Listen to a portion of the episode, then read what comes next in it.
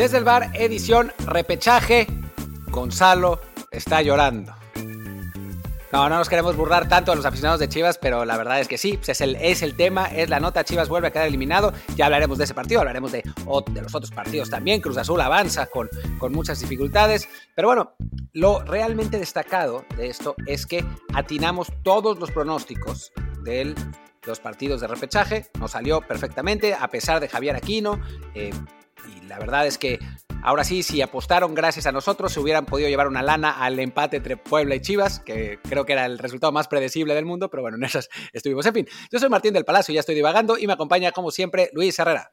¿Qué tal Martín? ¿Qué tal gente que nos acompaña siempre? Aquí estamos en Apple Podcasts, Spotify, Google Podcasts y muchísimas apps más. Por favor, si aún no lo hacen, lo cual sería increíble, pero bueno, a quien aún no se haya suscrito, hágalo en la app que más le guste, de preferencia en Apple Podcasts, para que también ahí nos echen la mano con un comentario de 5 estrellas para que más gente nos encuentre, como también queremos que encuentren el canal de Telegram desde el bar POD, desde el bar Pod, para que ahí reciban, claro, avisos de los episodios, también de exclusivas, de columnas, eh, los streams, que siempre ayudan ahí a seguir eventos como la Fórmula 1, el fútbol ahora con la liguilla, la Champions, etcétera, Así que por favor sigan el programa en podcast y también el canal de Telegram. Y bueno, pues vayamos rápido porque andamos corto de tiempo con lo que fue el primer partido del repechaje, el que era en teoría el más eh, eh, disparejo, pero que hubo ahí, hubo miedo de sorpresa de que avanzara el duodécimo y hubiera también entonces, este, pues coraje y, berrinche de quienes oyen ese formato, porque Javier Aquino se le ocurrió que era buena idea hacerse expulsar al minuto 20.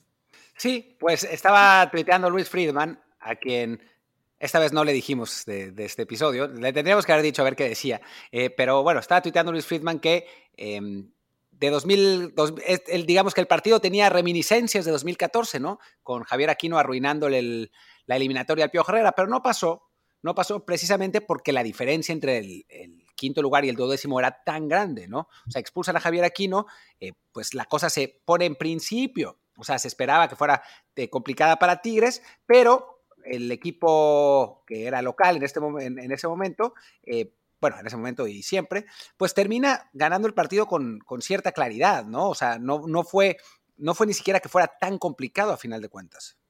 Sí, también hay que tomar en cuenta que Necaxa, así como aquí no la caga al minuto 20, pues también la caga Facundo Batista al 50, también haciéndose expulsar. Entonces ahí sí se equilibran las fuerzas, otra vez 10 contra 10, cuando el marcador aún 0-0.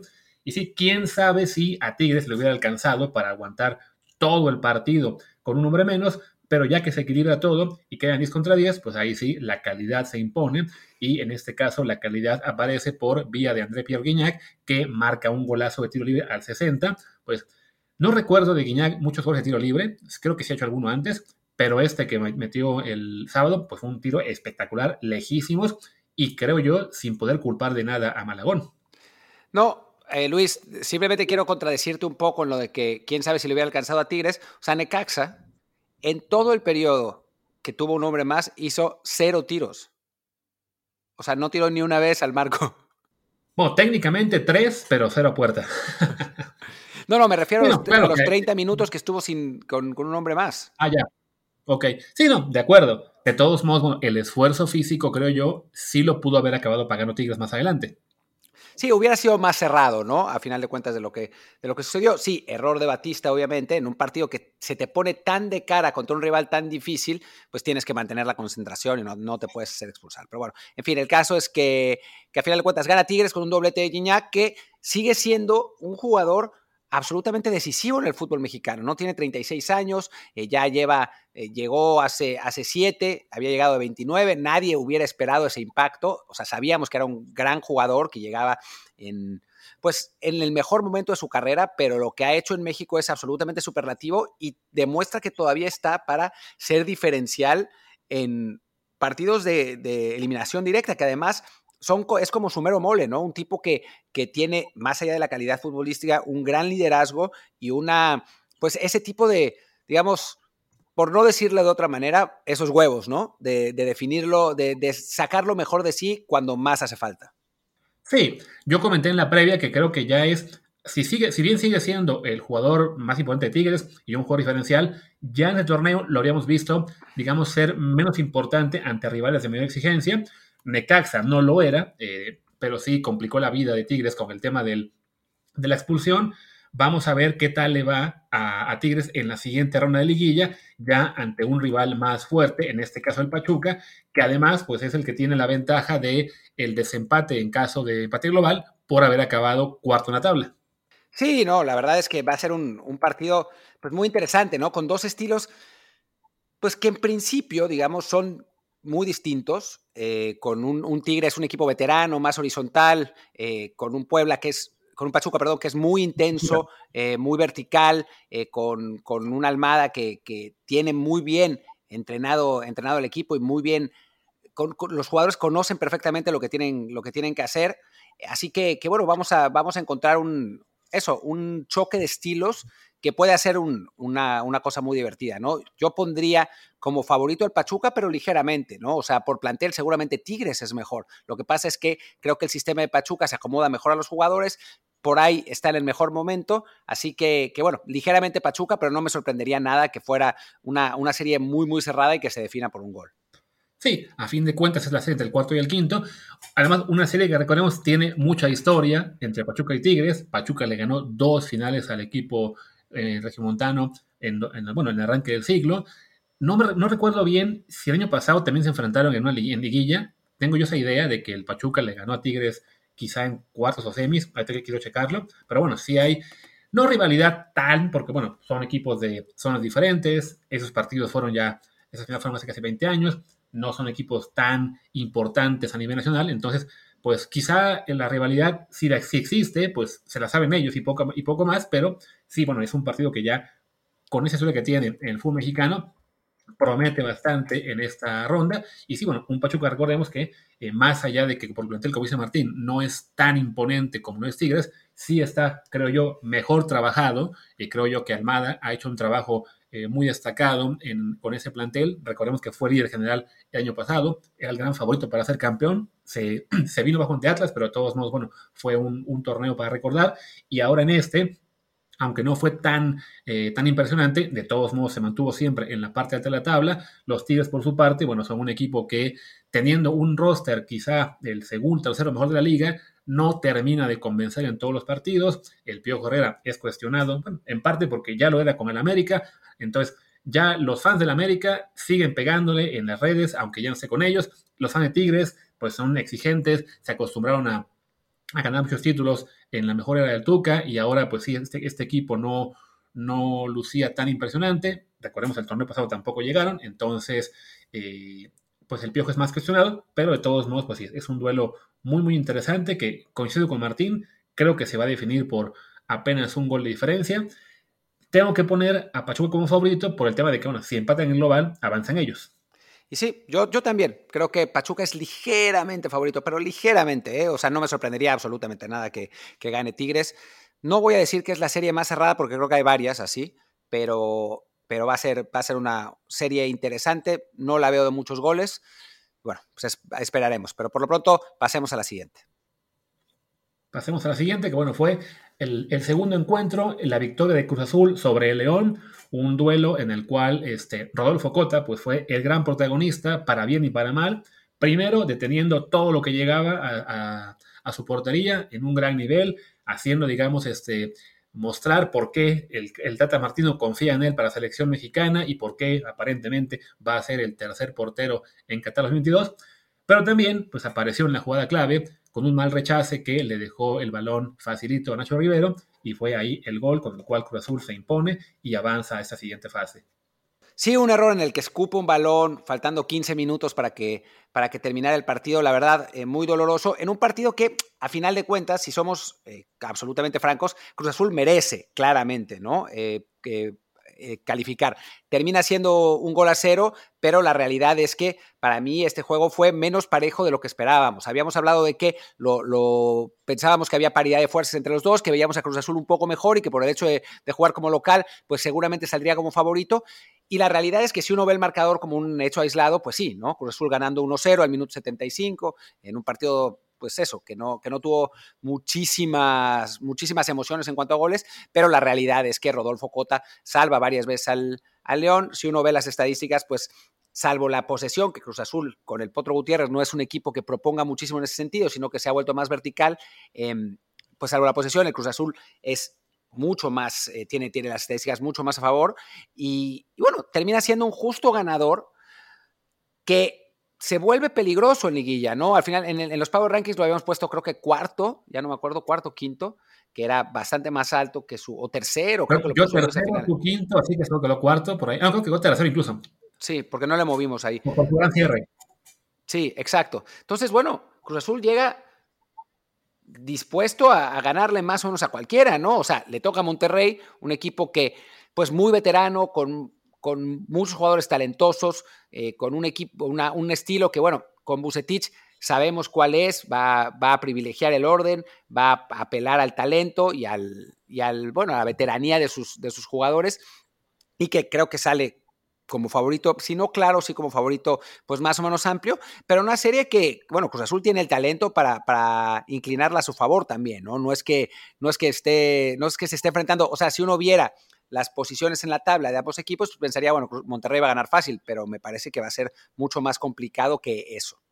Sí, no, va a ser una serie, la verdad, muy interesante. Además, hay también historia reciente entre ellos. El partido de liga de hace una semana, si no me acuerdo, quedó 3 a 2 favor Monterrey, creo. Eh, un buen encuentro. También se vieron las caras el año pasado en la repesca, que ahí sí Monterrey le pasó por encima a Cruz Azul 4-1. Cruz Azul se desquitó en la Conca Champions, ganándole a Monterrey, si no me equivoco. La edición habrá sido del 2020, por ahí, no recuerdo muy bien. Es decir, que hay historia entre ellos reciente en, eliminatorias y bueno, planteles muy buenos. Un Cruz Azul que sí que se repuso de lo que fue ese horrendo arranque de torneo con el 7-0 ante el América y con Potro Gutiérrez sin jugar espectacular, pues sí es un equipo más efectivo. El tema de la posición es, curioso, ¿no? Como pese a que León tuvo el balón mucho más tiempo, pues sí fue Cruz Azul el que, el que aprovechó y el que claramente dominaba. Y bueno, del lado de Monterrey, pues un equipo que también ha ido cerrando muy fuerte, que tiene, eh, pues creo yo, el mejor plantel del fútbol mexicano, a un técnico Mujetich que, pues recordemos, ¿no? Es el Rey Midas, ha ganado con casi cualquier club con el que ha dirigido, salvo con Chivas, y, realmente, eh, pues podemos pensar que partirá como favorito. Yo como estoy en México en este momento, planeo ir a ver ese encuentro. Espero encontrar boletos. No sé si habrá en el Azteca eh, espacio para, pues para mí, con, la carretada de fans de la máquina que seguro van a estar ahí. Pero bueno, si consigo colarme al, partido, ahí voy a estar el miércoles para ver ese encuentro entre la máquina y Monterrey, que sí creo que es de los cuatro de esta ronda, el, no sé si el mejor, pero por lo menos el que promete más. Sí, no sé si, yo tampoco sé si el que promete más, pero creo que es muy interesante, ¿no? O sea, me, refiero a que no sé si es que promete más porque no es que digas son dos equipos que van al frente espectacularmente y el partido va a quedar 4-4. Obviamente, ahora que lo dije, va a quedar 4-4, pero en principio. Recuerda que el último fue 3-2, o sea que por ahí también. Podría ser. En la combinación actual puede ser. Esperemos que sea eso, porque si me toca otra vez mi mala suerte de que voy al estadio y queda 0-0, es para aventarme de la grada. Sí, la maldición de Luis Herrera. Mi maldición es decir algo en, Twitter y que pase lo contrario. La de Luis Herrera es que cada partido al que va en vivo termina 0-0, menos cuando vamos a ver la eh, semifinal en Toulon, México-Francia, y gana Francia 4-1. ¿no? Así que no, no es una gran maldición, no es una muy buena maldición como, como la mía, que a veces eh, pues beneficia a algunos. En este caso ha sido perjudicial tanto para la selección mexicana como para él. Oye, bueno, y ya para, para acabar con Cruz Azul, también comentar pues lo que fue, eh, decía, por un lado lo de Cota, como si en ese, esa única jugada es lo que le mancha el recuerdo, y del lado de Cruz Azul, una Antuna que pues nos da razones tanto para apoyar como para criticar, para la gente que lo quiere ver en la selección, desde que no, es que miren, sí, regatea muchísimo, genera peligro, genera muchísima este, eh, preocupación en la defensiva, pero también para los que no estamos tan convencidos, pues decimos, pues sí, pero es que le pega con la pata chueca y las dos son chuecas, ¿no? Sí, bueno, es que con Antuna ya sabemos que eso es, o sea, de Antuna hemos hablado muchas veces, ¿no? Y ya sabemos qué es lo que es. O sea, es un tipo que te desborda por la velocidad, por la explosividad que tiene, que pues no es muy bueno para los centros, pero que de pronto le sale alguno, ¿no? Y ese es el que te desequilibra un partido. El asunto es si eh, pues eres capaz de soportar todas esas jugadas que desperdicia o si lo que no te aporta, o sea, lo que no te aporta en cuanto a control de balón, en, cuanto a no poder jugar cuando, cuando los espacios son reducidos, eh, si, es, si eso pasa, entonces, pues, digamos que y no, no es un jugador que sea muy útil para tu sistema, ¿no? Pero bueno, en Cruz Azul funciona a veces, en este partido así lo hizo porque Cruz Azul dentro de todo generó un montón de oportunidades más que León y porque tenía los espacios al no haber eh, sido el equipo que propuso con la pelota en, campo de León, eso por un lado, y pues todo bien.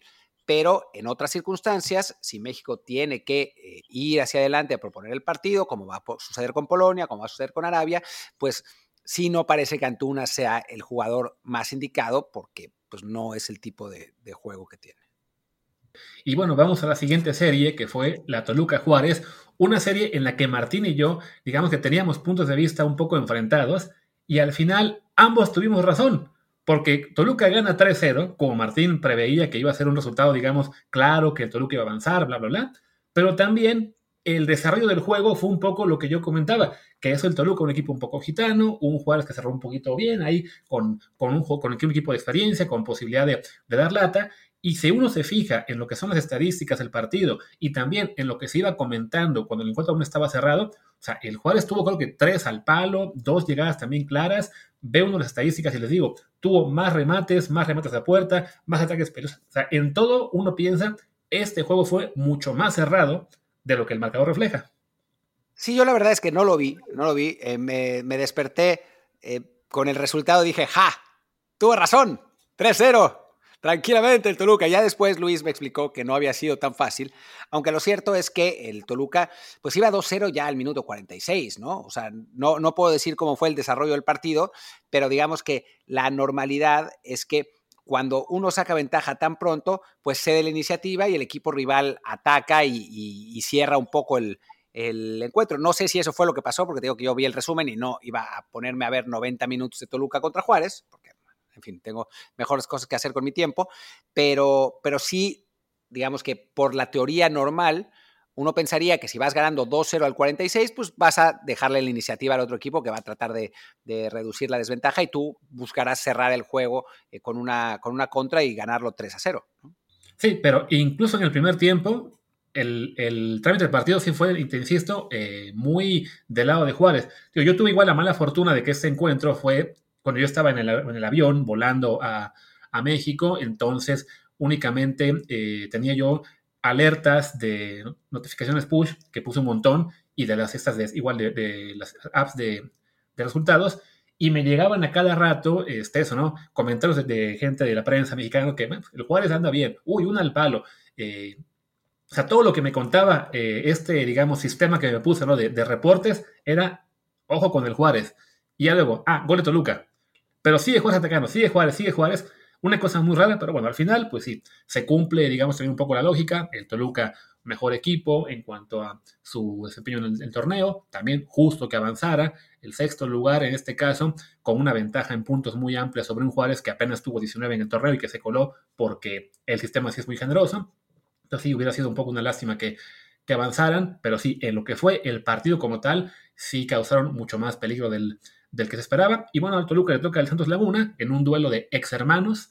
Eh, son, son hijos de parejas divorciadas. Entonces, lo que fue en su momento, recuerda esa gran final eh, en la cual Toluca les metió como nueve goles en, dos partidos, pues ahora ya es una historia diferente.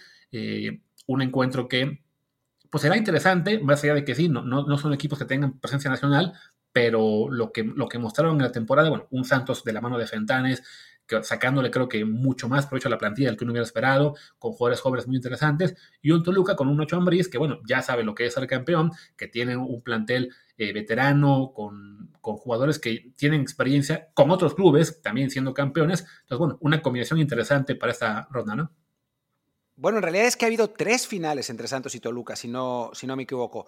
Hubo una en 2018 en la que Santos sale campeón, 2-1 eh, ganando el partido eh, de, vuelta. Después otra en el 2010 que gana el Toluca en penales, 4-3 eh, ah, sobre, el, Santos. Y después otra más, la, a la que se refería Luis, en el, 2002, la famosa, la famosa final de, la Volpe, ¿no? La que no dirige él, dirige Alberto Jorge, pero en la práctica sí dirige él, en la que sí, Toluca despedaza. Ah, no, no es cierto, esa, esa fue la, de, la, del, la del Morelia, ese es el campeonato. La anterior fue también en 2002, pero fue la temporada anterior, que gana 5-1 la vuelta, ya no me acuerdo, estaba buscando cómo, cómo había quedado en la ida, creo que 2-1. 2-0 en la ida, 5-1 en la vuelta. Sí, esa final debió ser en 2001, ahora, no recuerdo bien el año, pero sí fue el final de verano 2000, mala 2000, que, que, fue entre campeonatos, o sea, que había sido campeón del verano 98 ante Necaxa, del 99 ante no recuerdo quién ahora mismo, y luego en 2000 ahí que, consolidó el tricampeonato, aunque claro, siempre en, la, en el clausura fallaba, pero bueno, al revés, en la apertura fallaba, era campeón en el verano clausura. Sí, así, así es como, como sucedía, pero, pero bueno, en e, e, esa particularmente es, la temporada en la que Cardoso hace 39 goles en total, en 29 en, en, la liga y 10 en la liguilla, una cifra que jamás se volverá a ver en la historia del fútbol mexicano, como creo que, digo, algunos pensamos que no ha habido extranjero como Cardoso en el fútbol mexicano, eh, algunos dicen que Caviño, a mí no me tocó verlo tanto, así que no sé también, otros dicen que Gignac, para mí no, para nada, pero, pero bueno, ese Cardoso de esa temporada fue eh, francamente imparable. Pero bueno, el caso es que eh, ya ha habido finales entre Toluca y Santos y puede ser un, partido interesante, ¿no? Con, con este Santos de, Fentanes, Toluca de Nacho Ambriz. Extrañamente vamos a tener una, una semifinal dirigida por, por técnicos, técnicos, mexicanos. De hecho, pues varios de los equipos aquí están en, cuartos de final, están dirigidos por técnicos mexicanos. América, América no, Puebla no, pero después Monterrey Cruz Azul sí, Santos y Toluca sí, Pachuca no y Tigres sí. O sea, es, es extraño decirlo, pero tenemos en los, en los cuartos de final más técnicos mexicanos que extranjeros. 5 contra 3. El problema es que, salvo Fentanes, pues son los mismos de siempre los otros, pero, pero pues tampoco está tan mal. Sí, no, no, está mal. Y bueno, una escena en la que creo que yo que hace una semana habíamos dicho que el pronóstico beneficiaba al Santos Laguna porque tuvo una temporada mucho más este, eh, sólida, más constante. Un Toluca, pues algo gitano que arrancó muy bien y luego se fue cayendo. Pero bueno, con la confianza que te da meter un 3-0 en la ronda de repesca, también es una serie que no, no hay un pronóstico tan, tan sencillo, aunque sí, de todos modos, yo me voy con el Santos Laguna como favorito, en, especial, bueno, por el tema de que cierran en casa y el tema del desempate les favorece.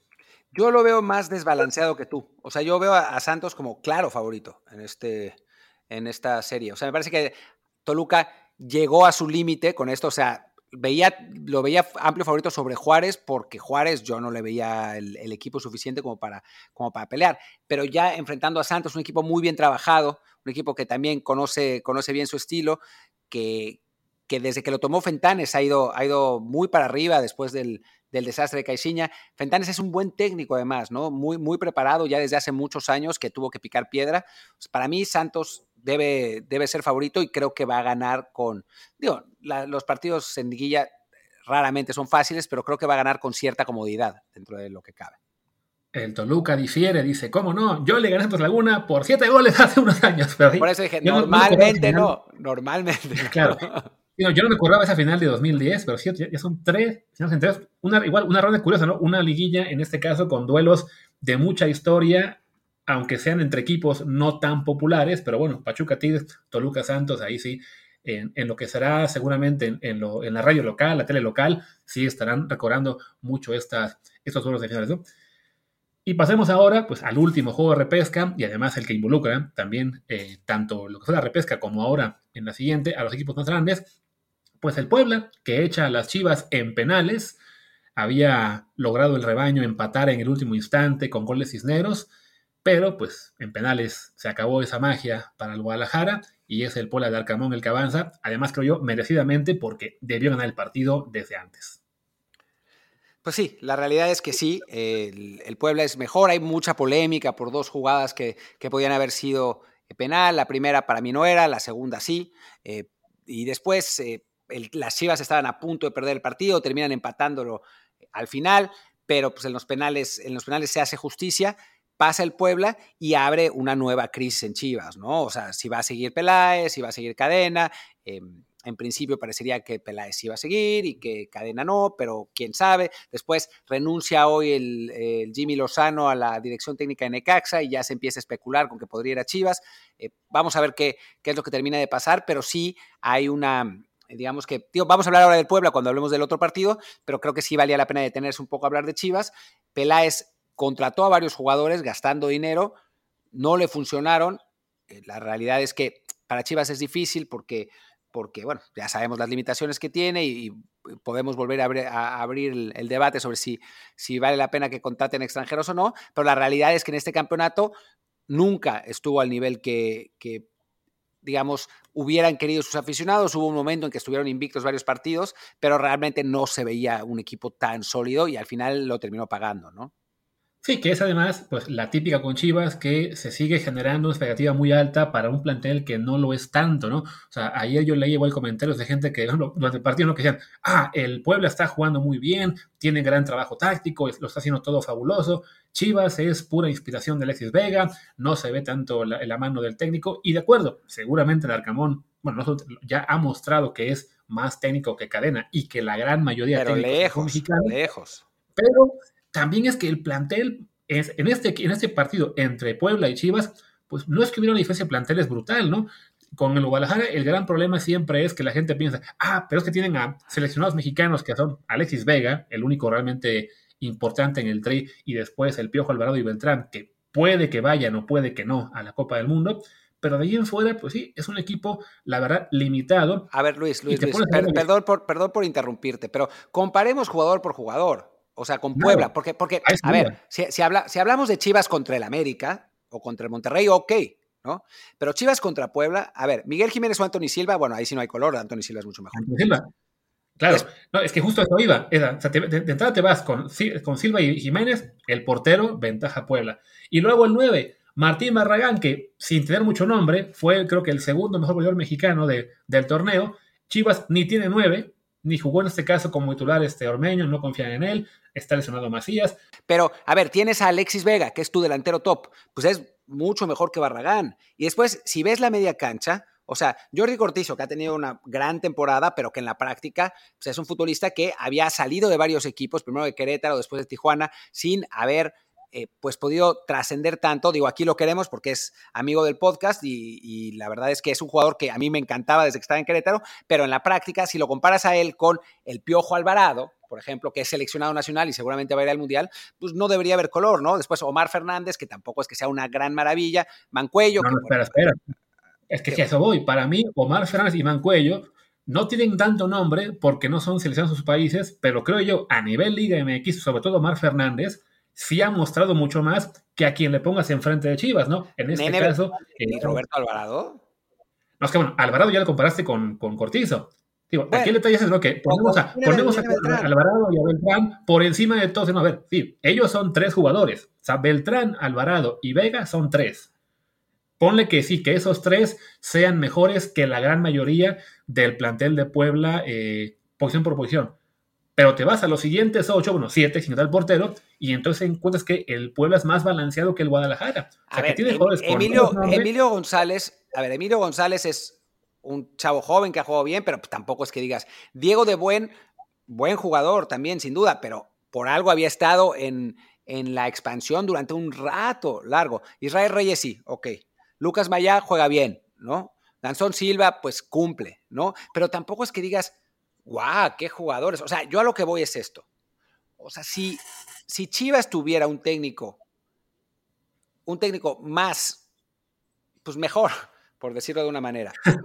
Sí, no, para no ir más lejos. Y una cultura interna fuerte que no la tiene, que es un desastre, que todo el tiempo le agarran jugadores saliendo y está rodeada de escándalos también por la prensa de Guadalajara, lo que quieran, pero, pero no, no la tiene. Si tuviera eso, yo creo que con este plantel le debería bastar para ganarle al Puebla. Debería bastarle para terminar entre los ocho primeros, en el octavo lugar o en el séptimo lugar. Exacto, es que es eso. Básicamente habría cambiado que de ser el noveno y perder ante el Puebla, le alcanzaría, bueno, quizás para ser séptimo. Y en este caso no ir contra el Puebla, sino contra otro equipo. te, lo voy, a poner así para cerrar el punto. Cambiamos a los directores técnicos. Larcamón técnico de Chivas y Cadena técnico del Puebla. ¿Dónde ves a los dos equipos? Creo que en ese caso ganaba Chivas, quizá también en penales. O sea, definitivamente la dirección técnica cuenta, estoy de acuerdo. Pero yo insisto, en el Guadalajara se exagera en cuanto a lo que es la posibilidad del plantel, porque reitero, Después de Alexis Vega hay un largo tramo y después de Piojo Alvarado y Beltrán sigue otro largo tramo y el resto del equipo es muy limitado. Pero ¿cómo? Es un plantel en el cual, bueno, pero alguna vez Conejito Visola fue bueno. Sí, alguna vez, hace ocho años. Eh, alguna vez vimos un gran nivel de Olivas y Altiva Sepúlveda. Sí, mostraron un potencial bueno en tres partidos y después se asentaron, ¿no? O sea, la gran mayoría de sus jugadores hoy son jugadores que no están entre los mejores 10 de su posición en la liga. Así como, por ejemplo, con selección mexicana decimos, ¿cómo esperamos que una, que una selección que no tiene jugadores en el top 20 en su posición sea siempre top 16 del mundo, o sea top 8 incluso, que sea la exigencia, ¿cómo le pedimos a Guadalajara que fuera de tres jugadores no tiene básicamente a ninguna figura que se dé titular en más de la de la liga? ¿Cómo esperamos que tenga expectativa de ser campeón o de estar en el top 5? Es, es irreal. No, estoy de acuerdo que no, es, no, tiene, no tiene expectativa de ser campeón o de estar en el top 5. Pero, a ver, con Larcamón de técnico creo que podría competir más. O sea, creo que podría estar en el top 5 porque a mí Larcamón me parece así de bueno.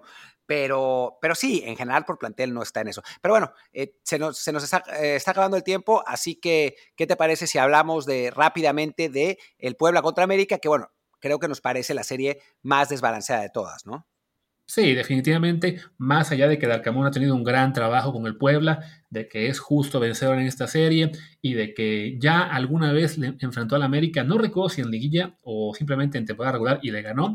Debo que hacer eso de memoria de repente no es tan bueno, pero bueno, es, es un equipo que le puede dar lata al América, le puede complicar. El hecho de que haya un parón entre cierre de temporada regular y, arranque de liguilla con lo que es esta repesca, pues de repente le permite al equipo que juega repesca llegar un poquito más a ritmo. Sin embargo, en este caso, como no coincidió con fechas FIFA, que de repente sí hacía que el equipo que avanza directo tuviera un break de casi dos, de tres semanas, ahora es mucho más corto, creo que no, no marcará tanta diferencia. Y sí, por, el, por lo que mostraron ambos clubes en la liga, eh, sí creo que el América además es un líder general que fue constante, que se mantuvo fuerte todo el año, bueno, sobre todo todo el torneo, a partir de que ya acabó sus compromisos en la, ¿cómo se llama?, contra el Madrid, Chelsea y City. Entonces sí, es, es un favorito relativamente claro, aunque ojalá por el espectáculo el Puebla por lo menos pueda hacer este encuentro interesante en la ida, ¿no? Yo creo que el Puebla, digo, el Arcamón siempre va a ser el Puebla competitivo, ¿no? Es, es un, un, técnico capaz de, de, de por, lo menos provocar eso. Va a ser difícil para América ganarle, no va a ser, no se la va a llevar eh, fácil, creo, porque porque bueno, eh, eso, todo, todo, el tiempo que hemos, que hemos visto al Arcamón desde que llegó al Puebla, hablando del Arcamión y de los distintos cambios de, estrategia que, que, ha manejado con, con, los distintos planteles que ha tenido en Puebla, porque también, también se han ido muchos jugadores y han, han, llegado otros, lo que la constante ha sido que el Puebla siempre ha sido competitivo, nunca ha sido fácil para nadie, pero ahí sí la diferencia de planteles me parece que es demasiada, ¿no? O sea, mucho mejores jugadores de América, vienen mucho más enrachados, eh, un Puebla que me parece que el plantel pues ya dio de sí para llegar a donde tenía que llegar y es otro, otro torneo exitoso para una de las eh, plantillas más, eh, más baratas del fútbol mexicano, ¿no? Ya a Luis no le gusta que diga de las más humildes, pero sí las más baratas del fútbol mexicano. Pero ya enfrentando un equipo con el América, como el América, con toda la inercia que trae, con toda la calidad que tiene, creo que ahí sí ya no la va a alcanzar. Tan simple como que en ese torneo, en la última jornada, se enfrentan Puebla y América en el Cuauhtémoc y gana el América 2 a 1, que de hecho el gol de Puebla llegó al último minuto.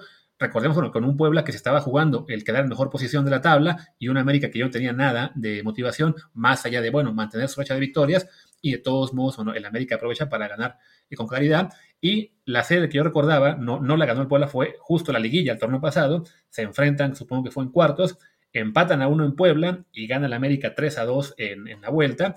Bueno, es, digamos, un ejemplo de lo que quizá podría llegar a ser también en este caso, ¿no? Un, un Puebla que complique un poco la situación, pero bueno, ya el torneo pasado, ese 3 a 2 que les menciono, igual fue un 3-2, que el gol del Puebla, el último, cayó al 97. Realmente, eh, bueno, sí hubo un punto en que estaba 1-1 el partido de vuelta, en el que había un poco de peligro para el América, pero lo resolvieron bien y sí creo que en este caso es a lo que podemos aspirar, ¿no? Que el Puebla mantenga la serie cerrada, incluso si puede ganar en la ida, fabuloso, eh, para que también la vuelta valga la pena, pero sí es en la de las cuatro, quizá en la que yo veo también al más favorito, que es el América. Sí, estoy de acuerdo, ¿no? O sea, creo que, que, va a ser la más desbalanceada. Y bueno, pues tenemos que irnos porque se nos acaba el tiempo y a, a Luis lo corren de, del café internet en el que está. No, es culpa mía, yo me tengo que ir. Muchísimas gracias por acompañarnos. ¿Cómo? A Martín le pegan si no cerramos rápido esto. Eh, sí, más o menos. bueno, yo soy Martín del Palacio y mi Twitter es arroba martindelp.